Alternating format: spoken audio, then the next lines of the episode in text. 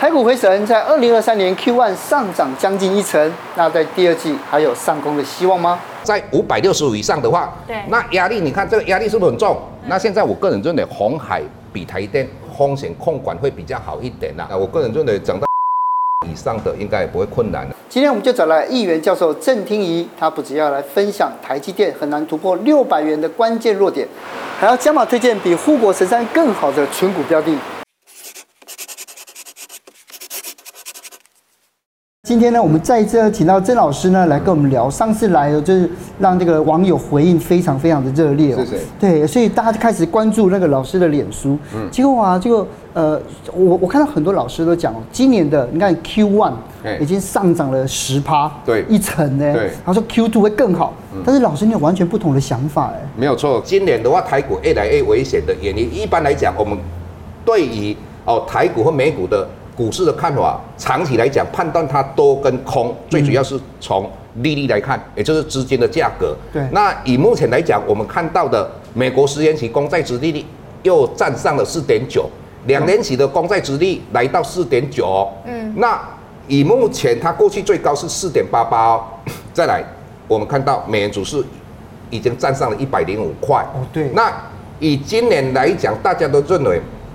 哦，美国利率维持五趴以上，一年以上的几率非常高，我早就这么认为的。对，因为今年它不太可不太可能降息，那台币一定贬值的。所以在这种状况之下，当利率往上的时候，我们就用这个表来跟各位谈一下。嗯、那这个表不是专门针对台积电，我只要告诉各位一个概念，也就是说，你看一下，如果台积电每一年都配十一块，那到期的时候，三年后你卖了五百块，我们用一趴。当时利率是一趴的时候，我们折回来的话是五百一十七块。嗯，那如果以目前来讲，我们的利率有机会到五趴嘛？如果用五趴来折现回来的话，那是四百六十亿。那就告诉一件事情：只要利率往上的话，不管不动产、不管债券、不管股票，它的合理价格都要往下定价。嗯，所以，在这种思维之下，我个人认为，啊，诶，台股的话，第一季是因为很多华尔街的人。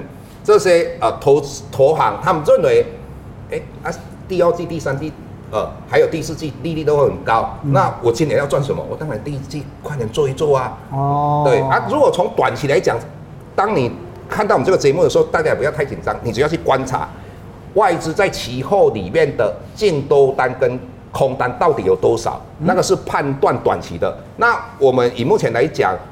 这一波外资在二月二十二号的时候，在期货的净多单，就是看多的有一万九千多口。嗯，那这个代表说什么？呃，短期间台股不太会跌。但当如果你看到外资在期后的净多单从一万九千多口开始往下动态的往下，嗯，来到一万口以下，嗯，那趋势是一直往下的话，那各位。风险控管好，就台股就开始有可能地震了啊！这一点请各位特别注意，看外资在其后的净多单有没有大幅度的往下跌啊！这个各位要了解。哦，所以老师也告诉我们的，有一些征兆出现的时候，大家就可能就要准备快逃了。那当然呢，其实，在去年的年底的时候，印象非常深刻，因为呢，这个巴菲特的伯克夏他们持有了台积电，所以当时也推波了一声这个台积电的股价。结果没有想到，到 Q4 的时候，居然就卖掉了。那像是这样子的一个操作方式哦，我们的台股的这些散户又该怎么来解读？那因为股票唯一不变的是瞬息万变哈，那全市场都认为巴菲特会继续加码嘛？对呀、啊，因为有用过去来解读巴菲特的投资方式嘛。嗯、但是股票市场里面为什么有黑天鹅？就是因为有很多事情你想不到嘛。嗯、那这个我们不敢说讲这个黑天鹅，至少对整个市场有台积电的人都有一点震撼嘛。嗯，那我个人认为啊，就是如同。我我在过去哦，上一次来上节目的时候，我是不是写了一本书？嗯、那本书里面我就跟大家分享，如果用殖利率的观点来看，呃，台积电的话，因为它一呃，它大概赚的 EPS 里面一年里面只有三分之一配股嘛，嗯、所以我就用殖利率的观点去算它的话，那我个人认为，呃，以包呃以以目前台积电的配股太少了啊，这个后来我们看到最近。呃，我们我们对半导体最了解的陆行之先生，他还讲到说，如果台积电每一年赚的钱只有三分之一来配息的话，那这样对于一般的哦，像呃我们的退休基金等等这些没有吸引力嘛。嗯，所以如果整个美国十年期公债殖利率如果在一趴以下，那一趴的颠倒就是本利比一百倍，那大家就不会计较啊。但是以目前利率来到五趴，那台积电只有二点二 percent 的殖利率啊，我说实在，它不适合成股。哦，这个是我的观点啦。我个人认为还是以诶以巴菲特他们在投资的一个方式，大部分都找那时候已经成熟的，那也就是资本支出不用很多的，它每一年都有呃一个现金流这样的个股，像苹果。哦，苹果的话，呃，当时巴菲特在二零一六年投资它的时候，当时是苹果最好的，全世界手机卖的最多的时候。那之后的话，它就开始手机就没有像啊二零一六年那个最巅峰的。那之后苹果就不用再资本支持嘛，它有很多现金流。那以目前来讲，我个人认为台积电还是要继续往下扎根，它的资本支出还要一直的支出嘛。是，所以如果说不不是以纯股的立场，以成成长股的观点来看呢、啊，嗯、因为之前嘉湾经济学其他老师来算哦，嗯、他说，哎、欸，他如果一年是那个十二八的 EPS，嗯，然后十五倍的本益比，哎、欸，这样五年股价可以破一千块，那老老师你没有那么乐观，对不对？没有这个东西哈。我们一般有时候都是是一个很错误的观念，我们就是用它每一年赚的 EPS 来乘以它的本益比嘛。嗯、对，那、嗯、各位你要了解，当殖利率美国十年期公债殖利率很低的时候，你可能可以这样算。但是如果美国十年期公债殖利率来到五趴的时候，我认为你是应该用现金的本利比来算。什么叫现金本利比？我花给你十一块嘛，嗯，所有本利比我给给你十五倍，你应该用这样算呢、啊。哦，那但但是这个大家都不能用这种方式去思考了。那再来的话，你要了解哈，他用这个每一年成长十二，呃，十二 percent 的话，这个假设我个人认为有一点呃太乐观。对，也不是太乐观，那个时候数学数在算的。那一般来讲，如如果我们用折现模式，刚才那个我们是用现金来折现的，不是用每每一年赚的 EPS 来折现的。那第二个就是说。台积电资本真的实在太大了。对，刚才老师也讲到，对，那资本的，所以一般散户跟没行啦，外资来买它才有办法嘛。那一般散户的话，甚至于你看哦，创意的话，它赚三十块，台积电的话赚四十块，为什么创意的股价可以到一千块？因为创意的话，台湾的主力就可以把它股价拉上来的，啊，它本益比给它一百倍也没关系啊。那台电资本额这么大，所以我个人认为，当它过去如果在五六十块的时候。那这样的一个假设，我认为 OK。那如果以目前它的五百多块，再加上它的资本这么大的状况之下，你说本益比，我个人认为应该不不能用过去的本益比来估计它，好估估它的股价。这个是我的看法。再来，你如果从筹码面来看的话，哈，你看到呃，我们一般散户，你看到在五百六十五以上的话，对，那压力，你看这个压力是不是很重？哦，你看到这个大概有五十 percent 以上都在五百六十五。块以上买的啊，嗯，那这些要解套的话，我说实在的，相当的不容易。那有时候我们讲这个东西，很多人会不开心呐。对呀。现在停损会痛，以后停损会更痛，这是这个观念。本集节目由下半身衣赞助播出。哦，老师听你这样说，其实我觉得应该很多投资朋友现在内心会觉得蛮纠结的，因为毕竟在去年台积电有百万股民嘛。对。那如果真的我们现在要进入到一个停损的阶段，那我们想要置置换一下标的来存股的话，有没有一些的标的你是觉得它可能比台积电更适合？其实其实哈，我从以前到现在，刚刚开始第一个我就讲到台积电比台积电适合嘛。好，嗯、那现在我个人认为红海比台积电风险控管会比较好一点啦。对啊，为什么哈？因为你要知道哈，红海它过去到现在，它靠的就是哦苹果的组装厂嘛。对。那组装厂的话，我们看到它每一年大概可以赚到 EPS 十块钱嘛。那过去也减资了两成。嗯。那这个 EPS 大概你看红海配给一般的股东的殖利大概五趴左右。嗯。那也就是说，你长期是持有红海，就是有五趴的。那过去它没有发展性啊。它只有一直做这种苹果的代工啊，但是现在不一样了。他们董事长新的董事长一上来的话，现在就是什么电动车？电动车。那各位你要了解，电动车绝对是未来十年以上的一个重要产业。可重点是能不能成功啊？嗯，对啊。那我个人从我的观察，他这个董事长连晶片他们都可以自己制。制造的话，嗯，我个人认为红海成功的几率非常的高，哦，所以你会看到他们董事长飞来飞去嘛，到处飞嘛。嗯、那最主要，那更何况我们看到他们现在在美国有哦，车厂。对，两个厂哦，还有对，还有，喂，这这有厂的哦，好，那那在墨西哥也有啊，那在欧洲也规划哦，电动车相关的组件嘛，我刚才讲到半导体等等，也就是说我们之前在讲到电动车或是过去两年的话，车子最缺的是晶片嘛，那他自己也在制造啊，对，就不用靠别人。是，那泰国的话哈，今年的话泰国的话电动车也开已经。工厂完工了哦，嗯、那开始量产了。我个人认为，你基本的条款你就已经赚了十块钱，那你的殖利率都五五趴。也就是说，你要让一般的呃纯股族你有信心，让你能够存下去的话，至少你每一年还有拿到一个五趴嘛。嗯、那你台积电的话只有二点二 percent 嘛。嗯、啊，如果台积电它获利如果一直都成长没有错，但是如果它时间拉长长，股价不涨。嗯，那各位，你想想看，你二点二 percent，如果五年的话，只有十点 percent，十应该十 percent 左右。那你看到、哦、鸿海的话，如果五 percent，五年的话是不是二十五 percent 的？是。所以，所以我我说这，你要存股一定要存很安全的。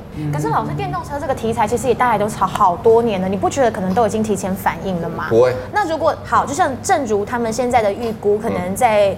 之后的年量年产量可能到十五万台，嗯、你觉得它的股价有可能可以推升到多少？你觉得它还有多大的涨幅？其其实很简单的，我个人认为涨到一百五十块以上的应该也不会困难了。一百五十块，哎，因为红海，你看我刚才讲到基本就有赚十块钱的嘛，嗯、那它唯一的就是我们讲到它以前没有成长，那以目前它有电动车，你讲讲电动电动车才刚开始而已啊，嗯、不是说你说它发展的。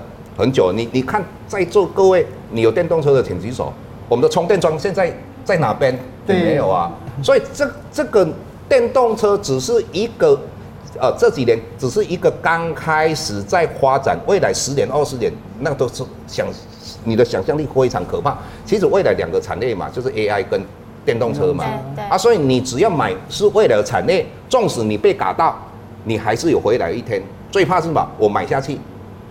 回不去了，对，就是这样而已。因为讲到存股哦，因为我我在二零二二年，我我进了很多金融股，尤其我真的买了很多玉山金，嗯，对啊，结果后来他们的他们的财报出来说说，哎，这个值现金值利率不到，配息不到一趴这样子，但是到底还能不能买啊？让股价跌了一波。有关的玉山金，因为说实在的，很多媒体往往下笔都不肯温柔啊，总是很沉重，你知道吗？为什么？因为那一天我刚好晚上在。呃，做按摩椅，十一点多了。我十一点多，我从来不会写东西的。后来我看到这个新闻，很多买益三金的投资人心情非常不好。对。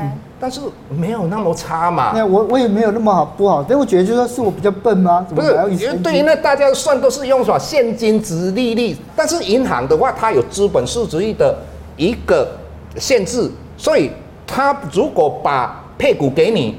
那配股给你的话，它能够去创造它更多。我刚才讲到金融股，它的产值是无限大的，嗯，不像说我之前讲到就是触控面板哦，那个盛华为什么会倒闭？因为我们的整个产值就五百亿，结果它已经做到七百亿，当然这个产业一定增资或是配股给你，当然不好啊。但是金融股不一样啊，以我看呃玉山金它的资本市值率是十三点六多，跟所有的银行都一样，我们的。我们最低是十二点十二点五 percent 嘛，嗯、那国际货币基金是百分之八，我们相当严格。也就是说，它配给你股票股利，并不是说因为我的资本市值率不够，而是要拿去呃在发展它的业务嘛，更而且它还增资嘛，嗯、更何况我每一个人都会讲，我要存金融股是时间复利创造你的财富，对。啊，你提到现金。啊，你嘛是赶快都去买一个股票啊，啊，所以一本股票，对，你金融股要算它的总值利率，所以总值利率我把它算出来，各位你看哦，它是不是配了零点四的股票股利，零点四等于四十个嘛，嗯，啊四十个你也乘以说那时候二十五块，你是不是可以分到一千块？嗯，那再加上你的现金股利零点二，你是不是可以拿到两百块？那这两一千加两百，除以你两万五千买了四点八 percent。没卖啦，如果它能够跌下来，这红美咖位也好，明年的话，它的配股会配得非常好。去年它配得不错啊，它的都是配一块多啊，现金股利跟股票股利各一半啊。所以玉山金，我个人不要看今年。对啊，这这种对台湾股民来讲有点阿 Q 算法，就安慰自己说，那配的很好这样。没有，这个是我自己算的，我是要去告诉这些呃，买一三金的人不要不要太就是就心情太不好，抱着抱着。如果它再往下跌，你会就是就买啊？大家再继续加码买吗？我我个人认为它是可以买的，因为在你看我们的心理航空，哦，最近有一群人不是被搞在那边，他他后来不是跟他合作吗？对啊。啊，对啊，我的意思说一三星是一个呃非常棒的银行，你不要看它今年。那今年我刚才讲到也是四点八 percent 啊，嗯、我个人认为，如果它跌下来，当然是可以买啊，只是怕你的钱没有那么多而已啊。哦、对啊，就是这样啊。所以我我今天要跟各位讲的是说，你银行不要去算现金殖利率，也不要因为它增资，增资就是说它可以稀释 EPS，还是其他产业。那银行的我就跟你讲说，它的你只要有钱，它就可以做很大的生意。嗯，那你不要用这个过去错误的思维来看金融股，金融股就种植利率。像我最近不是想要买另外一个吗？你有在看另外一个，对不对？我我不得不说，我觉得老师讲的话，大家应该还是可以稍微放心一点，因为他上次来我们节目的时候推的是台企，然后刚刚说他是村姑，对不对？这个村姑感觉越来越漂亮了。其实可以看到呢，这个台企银现在的这个股价也是一直往上走，哎。那如果以这样的状态，之前是说可以存股，但它现在越来越高了，还适合追高吗？其实你如果算它总值率的话，大概八八趴多嘛，就是过去它九块钱涨到十四块钱，你就感觉啊涨得快了五十 percent 嘛。对啊。你要知道九块钱跟十块钱这一段期间多少人酸我啊？我为什么讲它？我对金融股非常了解。我的工，我银行上班十六年，打消呆账这样偷小的那种做鬼，所以我了解台企银为什么在前年它只有赚零点六七嘛？那为什么它会？今去年赚了一点二六，成长九十趴嘛，嗯、大家都不不晓得它会成长九十趴。我认为它非常有机会大成长，只有它就是台积。那你看它今年的话，一月份赚零点一六啊。如果我们用一个很保守哦，它每一个月都赚零点一二就好了。更何况我们七月八月份的话，因为他们有时候转投资都有鼓励嘛，所以台积今年有机会来到一点五元以上哦。嗯、那你你再想一个问题，我们的彰化银行，欸加尾分，他赚零点一元而已啊。嗯。那它的股价都可以到十七块了。那易放比例的话，台积银跟张颖的话，一起放款大概都百分之零点二了。也就是说，这个易放比例都非常低。那很低的就代表什么？将来他赚的钱不用打消呆账嘛。嗯。那所以彰化银行都可以到十七块多了。嗯、那台积银一都没捞水？他他做的业务两个都完全一样啦。银行没有什么特殊的业务啦。嗯哦，金控跟银行有一些不一样，因为金控之下可能有票券、有保险。对。那银行就是银行嘛，那、嗯啊、台企银跟彰化银行从以前到现在就省属七行库里面的两行库嘛，所以我个人认为台企银的股价会慢慢的往十七块。如果台企银哎那个彰化银行一继续上去的话。嗯我个人认为它还是非常有机会。对，另外一个就是上次啊，因为我其实有买元大的这个呃美债二十年，我之前买 ETF，我还我还买了不少。结果上次来的时候，老师跟我讲说，哎。这个可以，呃，这个你抱着没关系，因为那时候其实已经往下了。嗯。就老师讲完了，还要继续往下。我 这个心情就不知道怎么办才好呢。你不用难过哈，这个我跟各位讲哈。现在我还是傻傻的买了。没有，不是傻傻的买，你一定会赚钱。因为我从你的面相当中，我就可以知道，明年后年你就可以赚到钱。真的。其实一个很简单的，我刚才讲到嘛，美国联邦基金的利率，也就是美国利率大概在五趴以上，大概会持续一年以上嘛。嗯。所以在这这。这样一个状况之下的话，我个人认为，如果你有一笔资金要买二十年公债 ETF，你就用半年的时间，嗯，你看你怎么样算嘛？像我的女儿两个女儿，他们每一天过年之后，每一天都买一张，每一天买一张，对，他们准备各买九十张。拿爸爸的钱啊？没有，那是自己的，我都可以拿给你看。现在买到今天二十三张。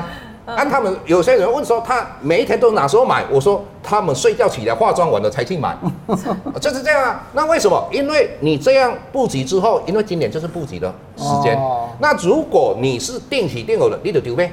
哦、买到美国联邦基金的利率来到一趴以下，你全部卖掉，你就有一笔资金。那我个人的对联邦基金的预期，我认为三年之后，也就是今年或是明年，美国的经济。